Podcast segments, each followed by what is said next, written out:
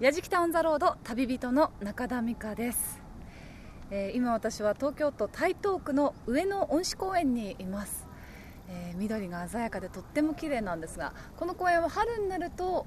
桜の名所になりそれからこれからの時期は紅葉したもみじも景観もすごく美しい場所です。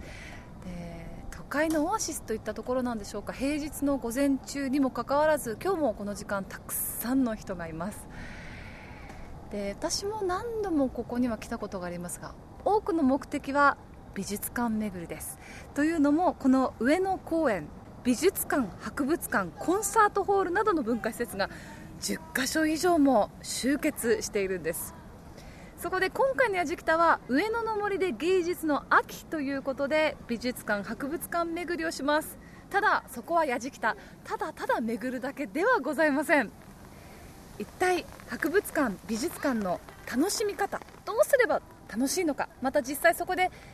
働いていらっしゃる方はどんなお仕事をしているのかなどなどを探っていきたいと思います。それでは芸術の秋堪能してきます。やじきたオンザロード耳で感じる旅番組案内役の伊門宗行です。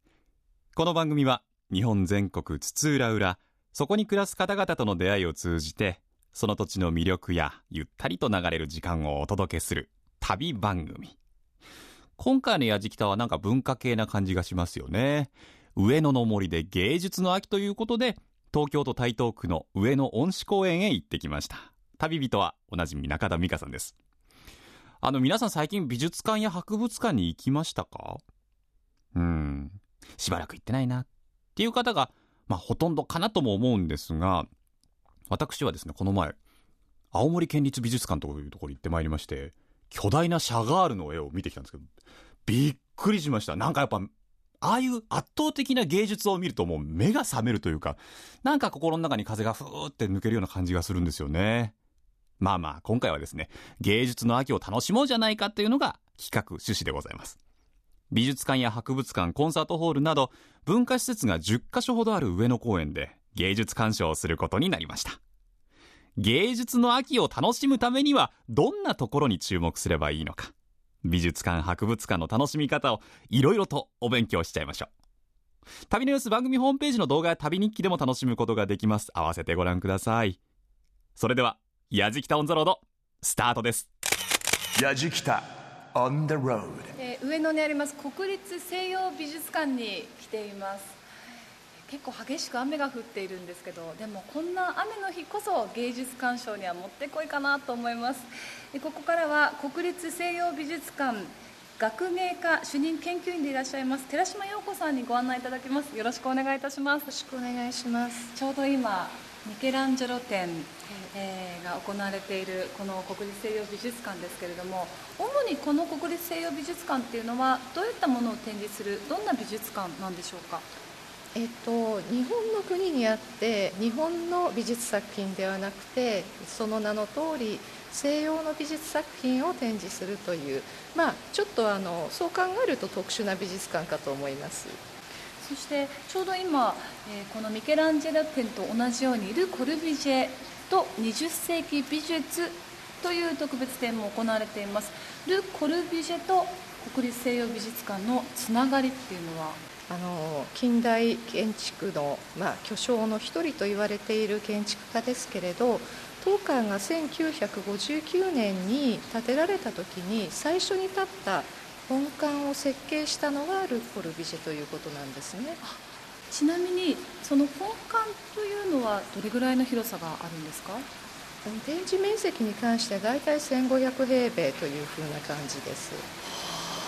本当にあの有名な建築群が建てたということでここはこの建物そのものを美術として鑑賞するツアーというのがあるというふうにお聞きしたんですが具体的にはどういったものなんでしょうか？えっとこれは当館のボランティアスタッフが月の第2第4土曜日の午後2時から行っているあの本館を中心とした建築ツアーです。はぜひ私も体験させていただきたいんですけれども、はい。よろしいでしょうか、はいお願いいたします。はあ中に入ると上の天窓から光が柔らかい光が差し込んできて今日は曇りですけれどもでもやっぱりどんな天気でも柔らかい日差しが中に降り注ぐようになってるんですかね。そうですね。あのコルビジェが設計したこの美術館の中で、えー、非常に特徴的なのはどのようにして照明を行うかという点だったんですがコルビジョはその外光とそれから人工照明この2つでもってその展示室の中を照明するというこう構想で作ったんですね。ですからこの一番最初に入る19世紀ホールにはえー、外光がしっかり入ってくるトップライトが上に、はい、天井に作られているわけです、今現在外光がそのまま入ってくるのはこの、えー、19世紀ホールだけです。はあ、そうなんですか、はい、あとは人工的な。はいあとは人工的なものになってしまっています、はあ、これ順量的にはこれ上がってこれはスロープになっていますけど。はい。そしてこういうとこ階段ですよねそうですね。これはあの今流行りのユニバーサルデザインというわけではなく、えあのコルビジェはその建物の空間をこう移動しながら感じてもらうためにそのスロープというのを結構多用してるんですね。今下で見てた彫刻作品や何かが登っていくにつれて違う風に見えてきたりあるいは2階の展示室の一部が壁で覆われていなくてこう切り取って空いている上の空間がスロープを登ってくるに従ってだんだん見えてくるというそういうこう効果をゆっくり味わいながらなるほど。上がってくれるちょうどこうなんか山登りのような感覚というふうに表現された方もいました。山を登って景色が変わっていくように、はい。はい、建物の中も変わっていくわけですね、面白い2階の展示室になります、はい、でここに来ていただくとちょっと分かるように入ったすぐのところは天井が低くて少し圧迫感がありましたでしょ、はい、でも今その天井をくぐり抜けてこう出てくると天井高が変わってなんか開放感が少し出てくるという。低い方の天井は、はい、男の人が手を伸ばすと天井に手が届くぐらいの高さで、ね、高い方はその23倍はありますよね。ちょうど倍というふうに計算されているんですね。で今おっしゃったその男の人がっていうのはなかなかいい点で実はそのコルビジェの建物の中にはさまざまなその近代建築の特徴が現れているんですが特にコルビジェはそうした自分の建物を建てる時に自分なりの尺度というものを、えー、作り上げた人なんですね。人の身体それを基準にした、えー、いわゆる物差しで、えー、モジュロールというふうに呼ばれている造語なんですけれどモジュローはい、183センチの男性の身長それを基準にしていて、はい、先ほど低い天井に手が届きますねっておっしゃったのはその183センチの人が普通に手を伸ばした時に達するおよそ226センチというこの高さがこの建物の中では、えー、結構あの重要な高さになってるわけです。そしてその人のおへその辺りの113っていうのが黄金比になっているということと、はい、それからその113を倍にした長さが今手を伸ばした226になるというそういう2つのこう数値を導き出して私数学よくわからないんですがフィボナッチ数列というその数列の方式に沿って、はい、あのえー、分割、まあ、展開していった。そういうふうにして出てきた数値を建物のいろんな部分に使っているんですね。ですからそのコルビジェがやはりそれそういった基本に戻ろうというふうに考えたのは、近代建築がその鉄筋コンクリートの技術で限りなく大きくしていけるようになったその時代にある意味もう一度基本に戻ろうというふうに考えたということができるかもしれません。なるほど。矢敷とオンザロード耳で感じる旅番組今宗行がお送りしています上野の森で芸術の秋ということで東京都台東区の上野恩賜公園で美術館博物館巡りをしているわけですがまず向かったのが国立西洋美術館。こちらは20世紀を代表する建築家の一人ル・コルビジェが日本で唯一設計した国立西洋美術館なんですね。まあそんな現代建築の巨匠が設計した美術館をめぐる建物ツアー。絵を楽しむと同時に建物も楽しむっていうのは面白いですし塀がいっぱいありましたねそんな風に考えて作ってるんですね行き当たりばったりじゃないんですね、もちろんね。いや、そんなこと考えないで僕は西洋美術館見てたんで、今度から行くのがすごい楽しみになったんですけれども、まあ、建物ツアーを楽しんだ国立西洋美術館の本館ですが、実は11月6日から来年3月9日まで休館をするそうです。建物ツアーは休館明けから再開するとのことでした。さあ、西洋美術と建築を楽しんだ後は、科学です。今度は国立科学博物館へと向かいました。やじきた On the road 国立科学博物館にやってまいりました、えー、メインとなります日本館の今3階におります。広報の原田光一郎さんにご案内いただきます。よろしくお願いいたします、はい、よろしくお願いしますこの3階はちょうど吹き吹き抜けになっておりますけれども、はい、もう柱といい建物の床といいすべてが重厚ですね。そうですね。この建物は昭和6年にネオルネサンス様式という様式で建てられた建築になってまして、はい、現在国の重要文化財になっています。あの後ほど行く地球館と合わせて3万平米あの建物の延べ面積あります。おそらく日本でもトップクラスのあの広さではないかと思います。日本館は？日本列島の成り立ちから日本の中で進化してきた動植物。そしてあの日本での発達したあの科学技術などが展示されています。はい、それから地球館というのはそうなんです。今度地球館の方は地球生命史と人類ということで、はい、あの世界中をテーマにしてその大地の成り立ちがあって、うん、で生命の誕生があってそこからいろんな生命があの進化してきた流れ。でさらにはあの人類が誕生して世界に拡散していく様子、はい、でさらにその後未来へ向けて科学技術、はい、最先端の科学技術まで展示してます。壮大な 展示になってるわけですね。そうなんです。科学ということであの主にあの歴史と科学技術をあのテーマにしてますね。今日はここの中をいろいろとご案内いただくわけなんですが、はい、まずは。隣の建物の方で剥製がたくさん並んでいる展示室があるので、はい、そちらに行ってみましょうか、はい、じゃあよろしくお願いします、地球館3階にやってきました。原田さんここすごいですね。ガラスの向こう側にたくさんの動物の剥製がこっち見てます。あそうですね。ここは大地をかける命というフロアになってまして、はい、今ここはですね100頭以上入れてます。で主にすごい。例えばあの角を持っているあの草食の動物たちがいるとともにちょっと奥に行きますと虎とかあのいわゆる肉食の動物なんかを配置してますね。展示室よく見ていただくと、はい、それぞれの剥製のところに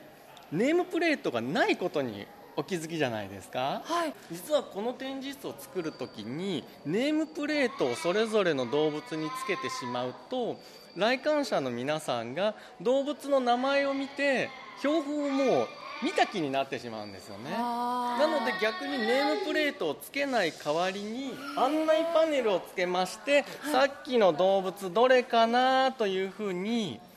照らし合わせていただくと分かると。例えばさっきのはクーズっていう動物なんですけれども、はい、情報端末というあのこのコンピューターを使うと、はい、もっと詳しい情報がここであの見ることができるというふうにしてなるべく展示室の中になんか看板とかを置かないようにっていうコンセプトで作りました。いろんな動物がいるなっていうのを楽しんでいただけると思うんですけど、はい、もうちょっとこう深くいくと例えば角の形に注目するとこれもま角だけ見てもいろんな形があると。で例えばですね実は牛の仲間っていうのは、はい、あの枝分かれがない一本角の巻いていたりあのとんがっていたり形はいろいろですけど枝分かれがない角これは牛の仲間の特徴なんですけれども、はい、例えばあちらの方トナカイとかいますけれども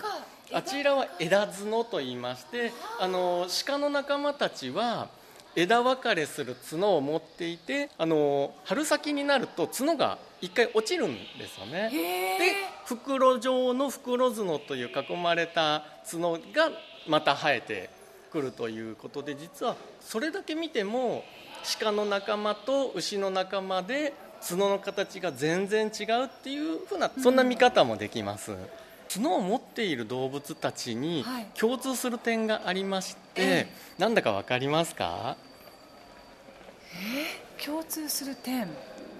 実は全部草食動物なんです、肉食の虎とかライオンとかは角はないですよね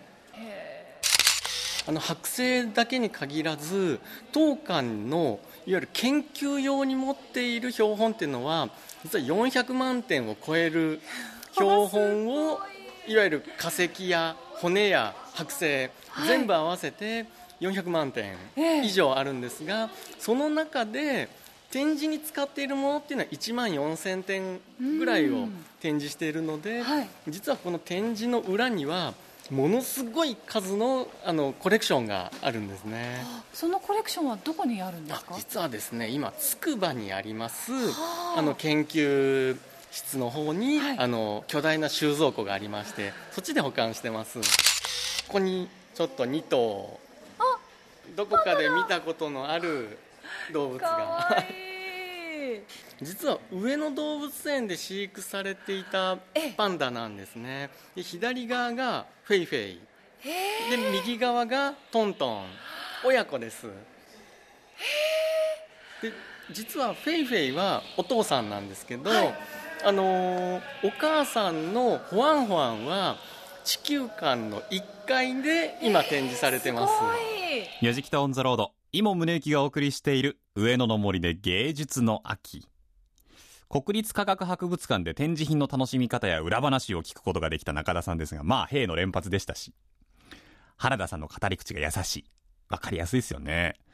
なんか聞いててそうか草食動物のみに角が生えてるのか。確かに肉食動物に角が生えたら嫌だなとかね。くだらないこといろいろ考えちゃったんですけども。お話からいろいろ膨らんでいきますね。さて次は貴重なあれを見学することに。やじきた on the road 地球館2階にやってきましたけれども。あのはやぶさが持ち帰ってきたええ。糸川の微粒子の実物をこの光学顕微鏡で観察ができる世界初の常設展示です。地球外月以外の地球外のの天体から持ち帰った初めての粒子をはいここで見ることができるんです。今画面に映されてるのはあれはあ今今18秒観察されている方が見ている、あの光学顕微鏡で見ている映像が他の皆さんにも見えるようにディスプレイに表示されてます。17秒へえ。この微粒子を見るポイントって何かあるんですか？えっとですね、はい。ぜひ色を見ていただきたいと思います、はい電子顕微鏡のけん観察ですとモノクロになるんですがええ。これはこだわりにこだわって、はい。光学顕微鏡で見ることによって、生の色が見えます。では順番待ちをさせていただいて。やじきた。On the road 順番がやってきました。わあこれこの微粒子のすごく光沢がありますよね、光ってる。うん。今どんな色に見えました？ゴールドに見えまあした。そうですね。あのゴールドから黄緑色のような色で、い、わゆるオリーブ色。ということでオリビンという名前の鉱物なんですけど、はい。それがあの見られると。ここだけえ現在常設でやっているのはここだけです。やじきた。On the road はやぶさが持ち帰った糸川の微粒子。世界初の常設展示。そんなものまで展示されてる。ちゃんと見てなかったな。お恥ずかしい話で。サイモン宗がお送りしている上野の森で芸術の秋。東京都台東区の上野公園で中田美香さんが美術館や博物館を巡っています。国立西洋美術館で西洋美術と建物ツアーを体験。国立科学博物館では展示品の楽しみ方を勉強したやじきた一行続いては特別展の楽しみ方を勉強することに。Yajikita on the road. 再び日本館に戻ってまいりました。今日本館1階の企画展示室です。えーここからのご案内は企画展示課の浜村真二さんにお願いします。よろしくお願いします。よろしくお願いします。今ちょうど、えー企画が行われているのが日本のアザミの比率。すいません今私プって笑っちゃいました。だってアザミってあの日本の植物のアはい、ザミですよね、植物のね。の秘密ですか、ま、なんでアザミなんですか？あの日本のアザミがですね、実はあの、えー世界に類を見ないほどに多様性を持っている植物なんですね。150種以上日本だけであるんです。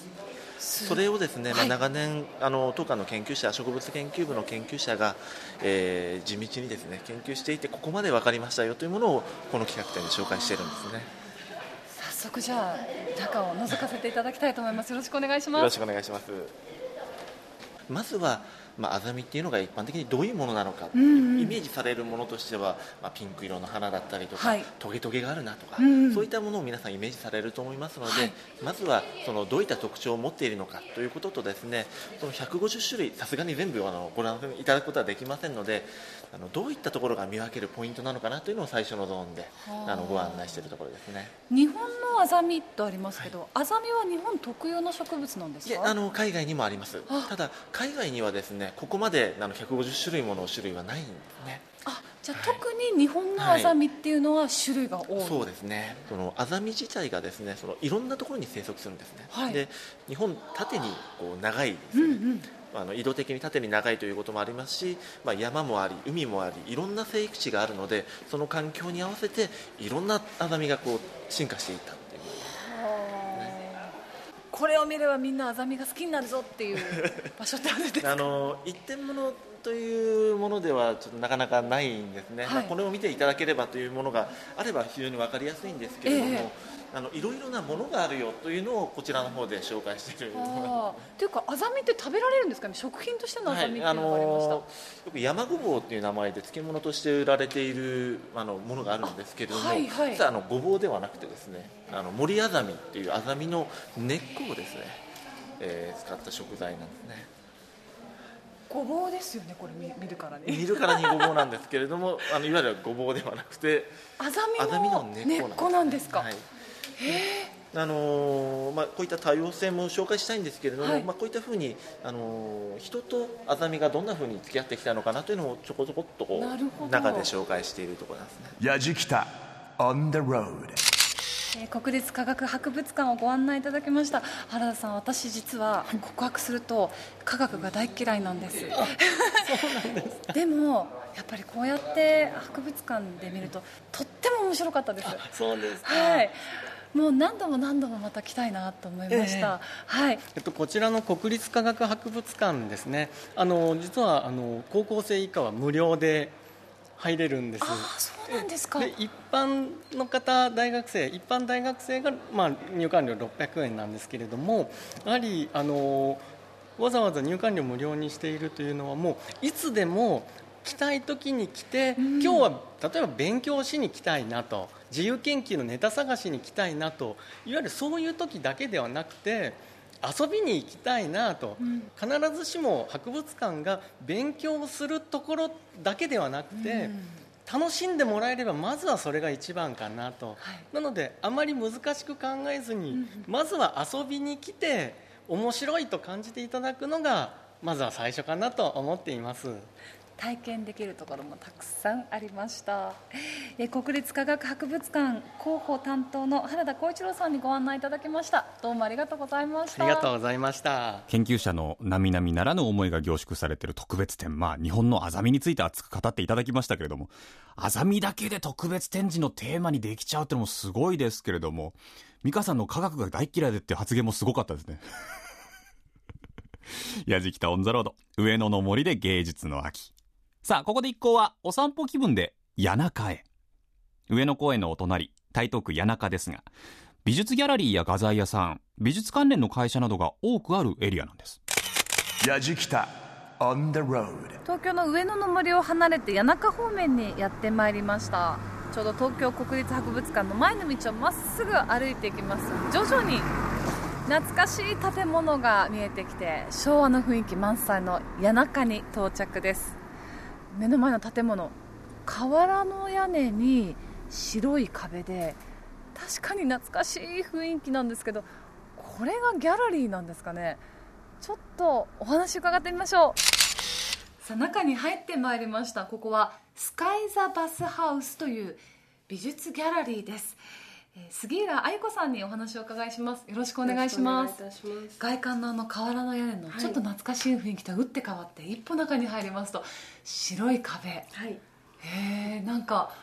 ちょっとこの空間に驚いてるんですけど。でもよく見るとうとございます。2階部分の天井にははい。木造が残っていたりするんですね。そうですね。はい。もともとは？はい。もともと柏湯という200年の歴史を持つ銭湯の、はい、建物でしたいつオープンされあたんですか？オープンしたのギャラリーがオープンしたのは93年です。どういう作品を中心に展示される、何かコンセプトみたいなもそうのってありますか？ですね。あの日本のアーティストももちろん世界のトップアーティストももちろんなんですけれどもあのまだ知られていない海外の優れた作家さんの作品も、えー積極的に紹介させていただいております、はい、割と現代アートそうですね。現代アートが中心そうですね。うん。はい。近代現代ですええ。ね、はい。私たちが知っているっていうのはどなたか？あー例えば横尾忠則さんですとか、あー。こちらで展覧会をさせていただいております。へえもうそのアーティストによってこの空間そのものがそのアーティストの方の色にパッと変わるんでしょうね。すね。はい。すごく面白いですね。ぜひあの最後にこの場所の魅力を古い谷中という町の文化的背景のすごく色濃く残っている町の中でそういった日本のその文化をより先に進めるような近代的な作品を積極的に紹介しておりますのであのこれからの文化の発信の中心としてとても魅力的な場所だと思っております。ま、たあるアーティストさんの、まあ、展覧会に行った時にやっぱり谷中の街並みからあのインスピレーションを受けて描いた絵っていうのも見たことありますしあの戦争で焼けなかったエリアということで、ええ。まだ古い建物があの屋根線根津屋根線お散歩エリアにもなってますけれども、はい。はい。とても多く残っておりまして、うん。はい、ちょっと足を伸ばすだけでなんか異次元にそうですね。迷い込んだような。方とか、はい。もうあのたくさんいらっしゃるので、うん。とてもそういう意味でも国際的で文化的な交流がたくさんある場所だと思います。昭和の街並みと新しい現代のアートっていうの、調和っていうのをねぜひ楽しんでいただきたいなとよろしくお願いいたします。スカイザバースハウスの杉浦彩子さんにお話を伺いました。どうもありがとうございました。ありがとうございました。お風呂を美術ギャラリーに改装したというね、スカイザバスハウス。谷中って風情があっていいんですよね。その中にこういうギャラリーがあるの知らなかったなお散歩がてらね、ちょっと行ってみたいなと思いますが。矢敷北オンザロード、今宗行がお送りしている上野の森で芸術の秋。谷中散歩した後は再び上野の森へ。最後は東京国立博物館へと向かうことに。こちら東京国立博物館は日本を中心に東洋の文化財を収集保管すると同時に調査研究などを行っている博物館なんですね。国宝級というかですね国宝を数多く保有している東京国立博物館。そんな貴重な文化財が展示公開されている本館の展示室を初めて見学した中田さん。東京国立博物館の特徴とお仕事についてお話を伺いました。Yajikita on the road. えー東京国立博物館にやってまいりました、えー学芸企画課長の井上洋一さんにお話をお伺いします。よろしくお願いいたしよろしくお願ますいいたします。入り口入りまして、ええ目の前に池があってそして正面に本館があるその外のところでお話を伺ってるんですけどもうここにいるだけで居心地がいいですね。そうでしょう。これだけね、あの広大な敷地がありますのでね。ええいくつの建物があるんでしょうか？7つのですね主な建物があるんですね。特に本館では日本美術、東洋館ではですね東洋地域のですね、はい。美術が見られますし、あの初めて本館を入らせていただいて、はい。今ここから見ると赤い瓦の屋根はい、すごく瓦の屋根っていうと日本的なイメージなんですけど建物自体はい石造りというんでしょうか。そうですね。全体は石造りになってますね。これは昭和13年に、はい。えー渡辺仁というですね、はい。えー設計者によって建てられた建物なんですね、はい。もうあの中に入ったらスタッフがみんな「半沢直樹だ!」って。なるほどもう階段の入り口から、え今はもうそれが一番ホットという意味では、えその階段を見に来られてる方もこのいらっしゃいますね。あとはですね本当に我々はですね作品も見ていただきたいんですけどね。それよりもまずあそこで記念写真というふうなですねあのそんなあー光景をよく目にしますね。外国のお客様が本当に多いですね。多いですね本当に、うん。え外国のお客様が日本のやっぱり特徴的な歴史とそれから芸術品を見たいと思った時にここに来ればということなんでしょうけど私も初めて来てあ日本人がもっとここに来て日本の歴史芸術作品に触れなければいけないなと思いました。もうそう思っていただければですね本当にありがたいなと。あの日本人の多くはですね、はい。例えばフランスに行ったらルーブルに行く、うん。イギリスに行ったら大英に行くと。はい。でアメリカに行ったらメトロに,、行くと。いうふうにですね多くの方がそうしてるんじゃないのかなと思うんですね。ええ。ところが日本人にもかかわらずはい。東京にいながらも東京国立博物館には来たことがないとい。うふうにおっしゃる方も結構いらっしゃるんですよ。でもこれを機会にはい。どうぞあの東博ファンになってください。いや本当何が驚いたって、はい。あこれ教科書で見た。あそこなんです。これ書籍で見た。結構あるでしょ。すごくたくさんありました。ここの博物館の中にはですえね、えもう本当にですね、まあ、あの我々のコレクションっていうのはですね全体でいくとお11万そうですね2000件ほどあるんですけれどもそれのうちのですね、まあ、普通通常見られるのがあ2000件から3000件のですね作品を見ることができるんですで、えーそのこの3000件の資料をですね我々はですね、まあ、皆さんいつ来ても同じものが並んでるっていう風な印象が強いのかもしれないんですけれども、えー実は年間にですね休館日の日にですね我々はええ。え300回もですね年間300回も入れ替えをしているんですね。小さなあ展示会も含めてですけれども、はい。そしてその中には今おっしゃられたですね教科書にも出てくるようなものあるいはあ美術雑誌にもですねさまざまな形で紹介されてえーきているですね。本当に素晴らしい作品がいくつもあるんですよ。今日拝見させていただいてああこれ生で見られたって思って感動した作品も次に来た時はまた違う感動そうですね。があるということで、はい。そして、まあ、別の言い方をするとまたそれに出会えるチャンスっていうのは何年か後かもしれない。そうですね。あのおっしゃるようにですね、はい。特に日本美術っていうのはですね本当にえー光に弱い。このお素晴らしい作品っていうのを後世に残していくっていう風なですね役目を持っているわけですね。そのためにはもう本当に絵画あ書籍などはですねもう本当に年間を通じてですねわずかな数週間しかあ並べることができないんですね。ですからそれをうまくこう入れ替えながらですねえー展示をして素晴らしい作品に多くの人が出会ってもらうというふうにしてつもりなんですね。そして、あのー常設展示も常に入れ替わっているということですけれどもこちらでは特別展示ももちろんあります。これまでの特別展示で特にこう話題になったものっていうのをいくつかご紹介いただけますか？これはですね、はい。まあ、古い歴史からすればですよ、えあのまあ、世界的な名画として知られているモナ・リザ。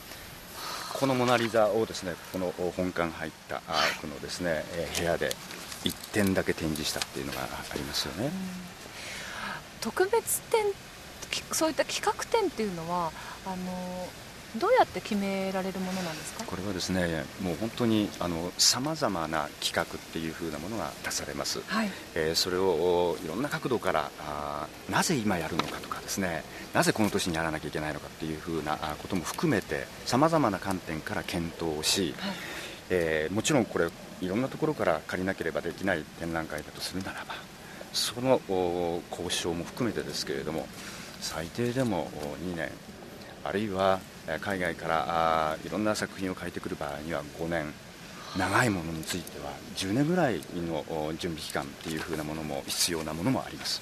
そういうご苦労があって行われている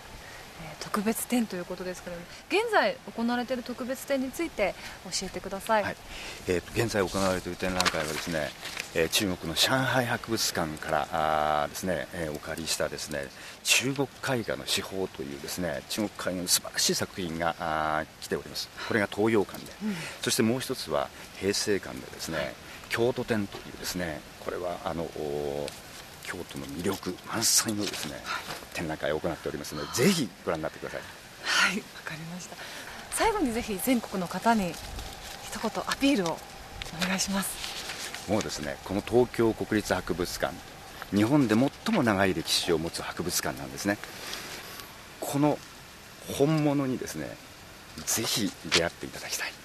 そしてその作品の前でねゆっくり立ち止まって会話をしてもらいたいなっていうふうに思うんですね。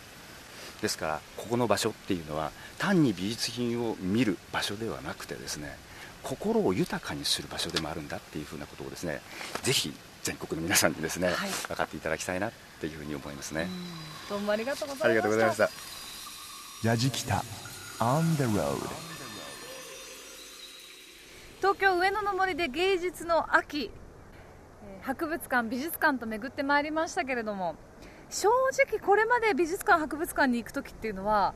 ちょっと派手なイメージがある特別展を目当てに行ってました。